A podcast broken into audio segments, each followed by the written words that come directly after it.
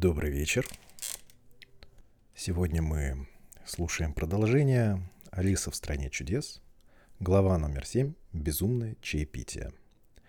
Под деревом против дома стоял стол, за которым пили чай мартовский заяц и шляпочник. А между ними сидела орешниковая Соня. Она крепко спала. Мартовский заяц и шляпочник э, пользовались ею как диванной подушкой, поставив на нее локти – и разговаривали через ее голову. «Как неудобно для Сони», — подумала Алиса. «Хорошо, что она спит. И, вероятно, это не чувствует».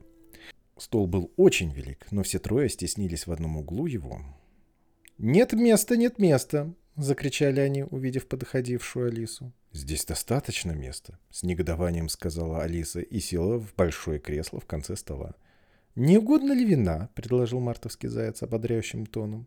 Алиса взглянула на стол, но там не было ничего, кроме чая. «Я совсем не вижу вина», — заметила она. «Здесь и нет никакого вина», — сказал мартовский заяц. «В таком случае не очень вежливо с вашей стороны предлагать его», — возразила Алиса сердито. «Точно так же с твоей стороны не очень-то вежливо садиться без приглашения», — заявил мартовский заяц. «Я не знала, что этот стол только для вас», — сказала Алиса. «Он накрыт больше, чем на троих». «Тебе нужно подстричься», — произнес шляпочник. Он в течение некоторого времени разглядывал Алису с большим любопытством, и это были первые его слова. «Вы не должны касаться личности», — строго ответила Алиса. «Это неприлично». Шляпочник широко открыл глаза, услышав ее замечание, но сказал лишь, какое сходство между вороном и письменным столом. «Ну, теперь начинаются шутки», — подумала Алиса. «Я рада, что они стали загадывать загадки». «Я уверена, что могу разгадать это», — добавила она громко. «Ты думаешь, что можешь ответить?» — спросил мартовский заяц. «Совершенно правильно», — произнесла Алиса. «Тогда говори то, что ты думаешь», — продолжил мартовский заяц. «Я это и делаю», — поспешно ответила Алиса. «По крайней мере, по крайней мере, я думаю, что говорю. Это, знаете ли, одно и то же». «Совсем не одно и то же», — возразил шляпочник. «Ну, с таким же основанием ты можешь сказать, что я вижу, что ем. То же самое, что я ем, что вижу. С таким же основанием можно сказать, добавил мартовский заяц, я люблю, что имею. То же самое, что я имею, что люблю. Может быть, ты скажешь еще, добавила Соня, которая, очевидно, разговаривала во сне, что я дышу, когда сплю? То же самое, что я сплю, когда дышу? Это есть одно и то же для тебя, сказал шляпочник. Здесь разговор оборвался, и компания с минуту сидела молча. Все это время Алиса вспоминала, что только могла о воронах и письменных столах. Но на память приходило очень мало. Шляпочник первый нарушил молчание. «Какое число сегодня?» — сказал он, обращаясь к Алисе. Он достал из кармана часы и с беспокойствием рассматривал их, то и дело встряхивая и прикладывая к уху. Алиса подумала немного и сказала «Четвертое». «Отстали на два дня», — вздохнул шляпочник. «Я говорил тебе, «Сливочное масло не годится для механизма», — добавил он, сердито смотря на мартовского зайца. «Это было превосходное масло», — виновато ответил мартовский заяц. «Да, но с ним попали внутрь крошки», — проворчал шляпочник. «Ты не должен был смазывать механизм при помощи хлебного ножа». Мартовский заяц взял часы и мрачно поглядел на них. Затем он опустил их в чашку с чаем и снова на них поглядел.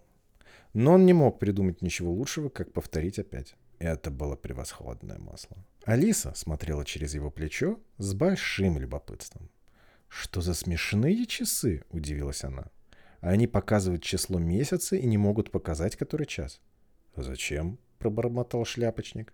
«Разве твои часы показывают который год?» «Конечно нет», — с готовностью ответила Алиса. «Но это потому, что на них все время один и тот же год». То же самое как раз и с моими, заметил шляпочник. Алиса была смущена. Слова шляпочника, казалось, не имели никакого смысла. И, однако, они были сказаны по-английски. «Я совсем не понимаю вас», — произнесла она как можно вежливо.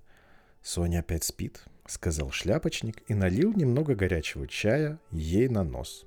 Соня нетерпеливо тряхнула головой и проговорила, не открывая глаз — Конечно, конечно. Это как раз то, что я сама хотела сказать.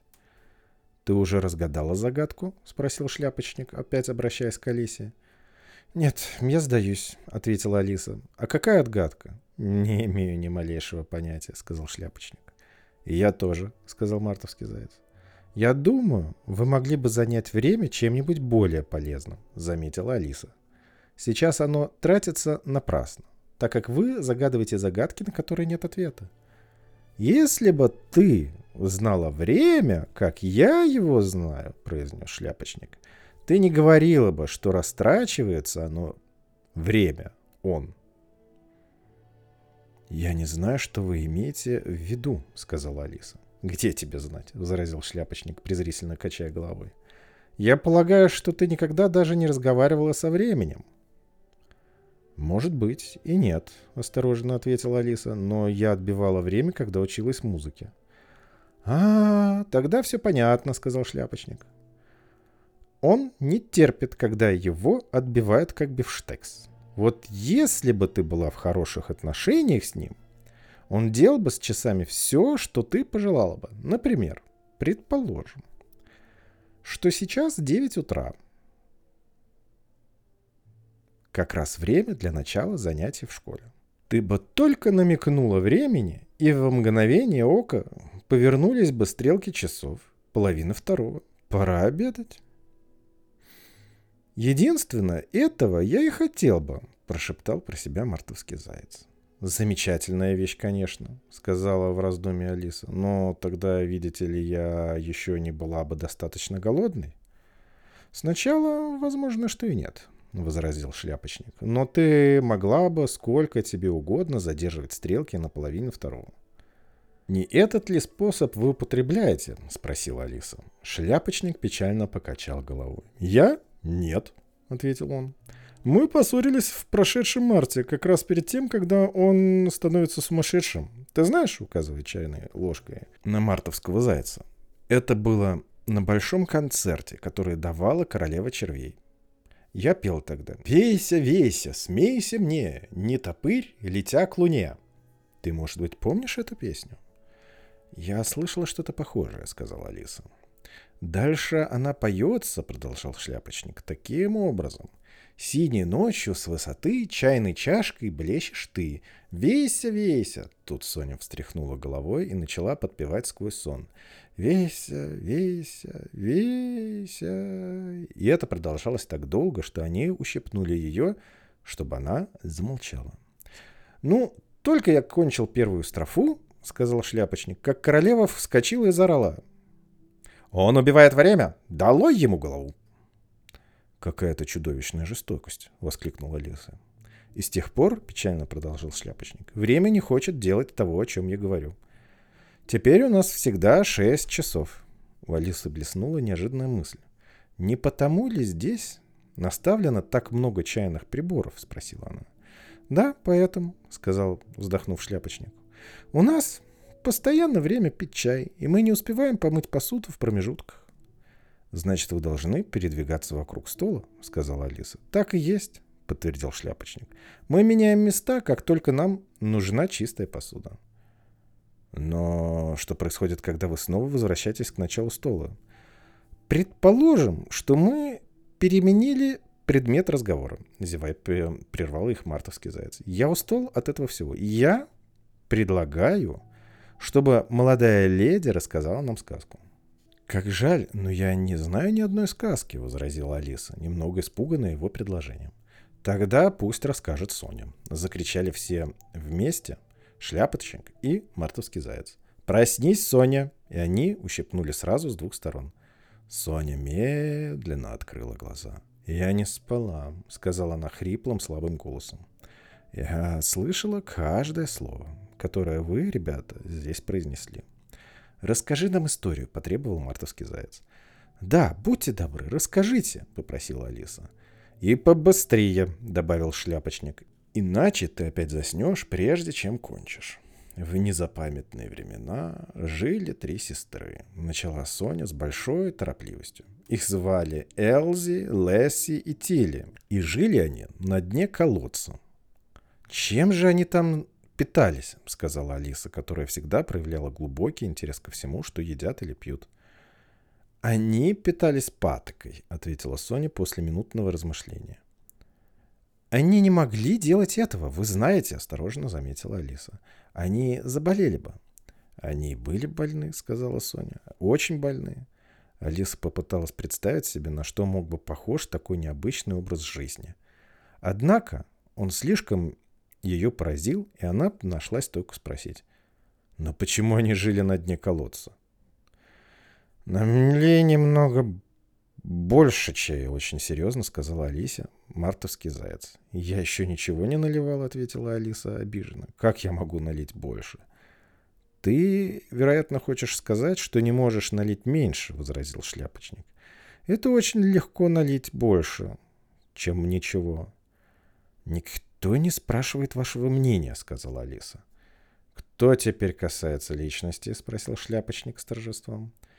Алиса совершенно не знала, что на это ответить, чтобы выйти из затруднительного положения. Она налила себе чаю и сделала бутерброд. Затем она повернулась к Соне и повторила свой вопрос. Почему они жили на дне колодца? Соня опять принялась думать минуту или две и потом сказала. Это был паточный колодец. «Такого не бывает», — начала Алиса очень сердито. Но шляпочник и мартовский заяц зашикали на нее. Шш. А Соня обиженно заметила. «Если ты не можешь быть вежливой, то лучше тогда доскажи сказку сама». «Нет, пожалуйста, продолжайте», — сказала Алиса просительно. «Я больше не буду вас перерывать. Я допускаю, что один такой колодец мог бы быть». «Один. Как бы не так», — с негодованием сказала Соня. Однако она согласилась продолжать. Итак, эти три маленькие сестры, они научились таскать. Знаете ли, что они таскали? Сказала Алиса, совершенно забыв своего обещания. «Патоко», — ответила Соня на этот раз без дальнейшего размышления.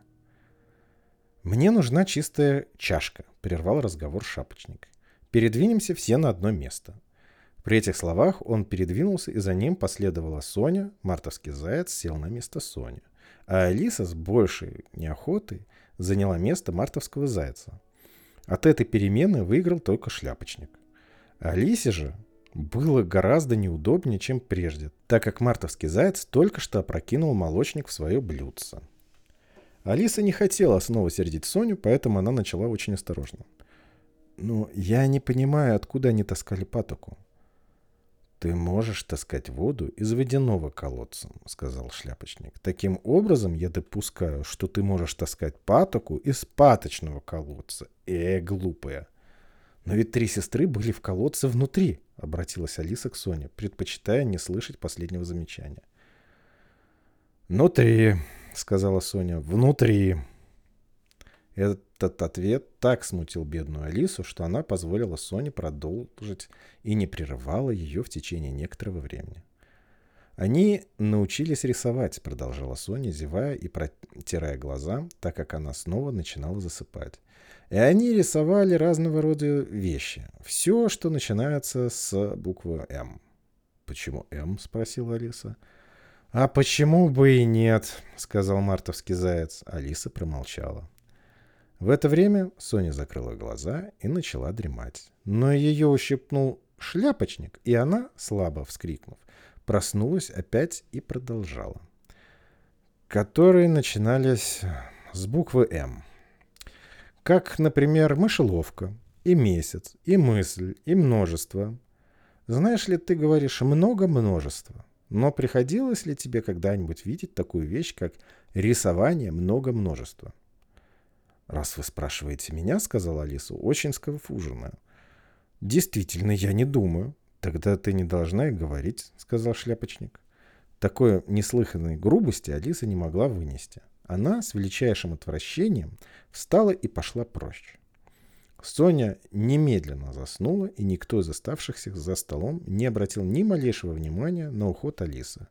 Хотя она раз или два оглянулась, еще надеясь, что ее все же позовут обратно. В последнее мгновение она видела, как шляпочник и мартовский заяц пытались засунуть Соню в чайник. «Во всяком случае, я никогда не вернусь сюда снова», — сказала Алиса, пробираясь через лес. «Это самое бессмысленное чаепитие, которое я когда-нибудь встречала в жизни». Не успела она это произнести, как заметила, что в одном из деревьев была дверь, ведущая внутрь его. Это очень странно, подумала она. Но сегодня все странно. Я полагаю, что могу сейчас же войти туда. И она вошла. Еще раз она очутилась в длинном зале возле маленького стеклянного стола. «Ну, теперь я лучше воспользуюсь временем», — сказала она себе и начала с того, что взяла маленький золотой ключик и отперла дверь, которая вела в сад. Затем она принялась грызть мухомор, у нее был кусок мухомора в кармане, до тех пор, пока не стало с фут вышиной.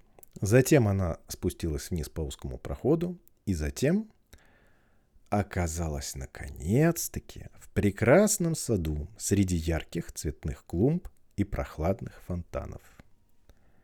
Спасибо, что прослушал меня сегодня. Желаю тебе приятного сна, а может быть и просто отдыха.